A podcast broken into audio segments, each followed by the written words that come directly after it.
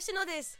今日のではこうしないででは伝わらずまた喧嘩は繰り返すです。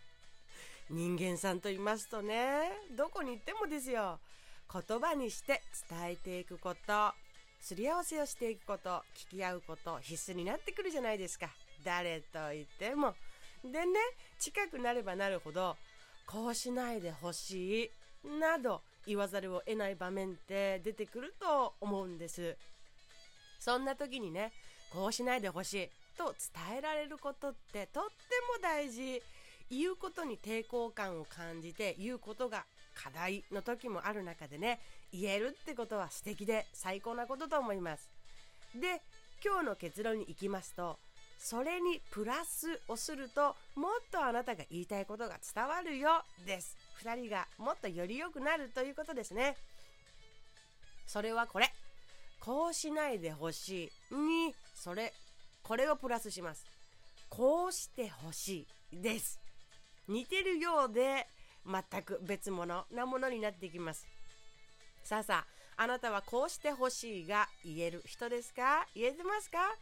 それはね具体的に言えば言うほど聞いた側は行動に移しやすくなります。こうしないでを言うとね半分伝わるけどもしああしてほしいという願望があるのなら言わないと伝わりません。言えば伝わりますということになります。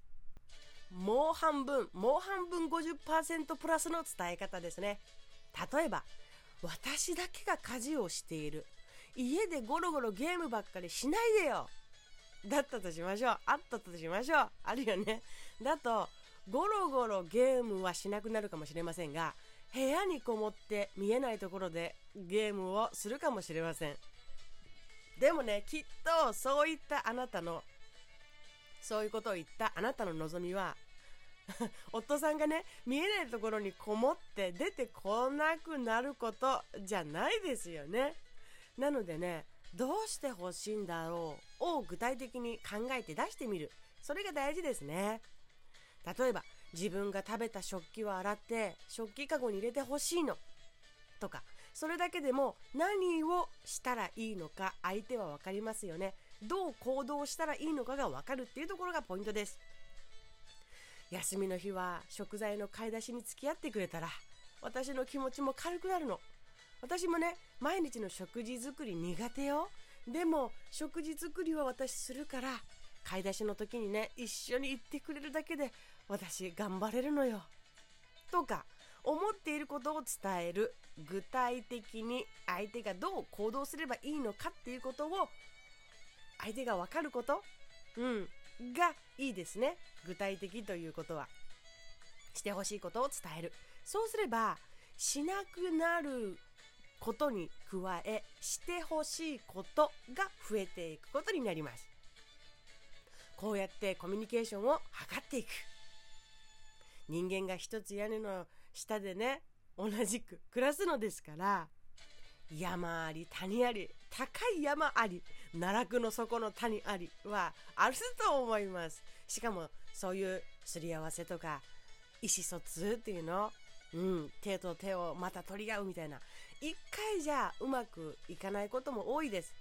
だってね違う価値観同士の人間が一つ屋根の下で暮らすんですから。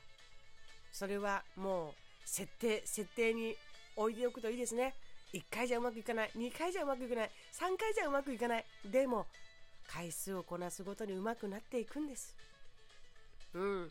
そしてねちゃんと向き合っている心の姿勢が伝わる。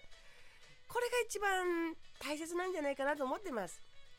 放棄ってさ頑張らなくてもできるけど放棄するって簡単だけどその姿をね相手から見たくないんだよね誰しも。つまり相手側もそうということです。放棄するあなたを見たくないんです。難しそうに見えても先が真っ暗に感じても自分に向き合ってくれる姿自分たちをどうかしていこうとどうかしていこうというかね自分たちをどうしていこうかということに向き合ってくれる姿それを見たいんだと思います。夫婦ってそれを感じたいんだと思います。どんな関係性でもそうだと思うんですけどねそれを感じたいんじゃないかなって思う。それが希望になるんじゃないかなと。それさえあればやっていこう。やっていける人だって相手も自分もそう思えるんだと思います。そうやって紡いでいきましょう。自分自身に悔いが残らないように。できることはきっとたくさんあります。今日明日ではっきりしないことだってたくさんあります。それでもいいじゃないですか。全部ひっくるめて。全部ひっくるめながら笑っていきましょう。ではまた。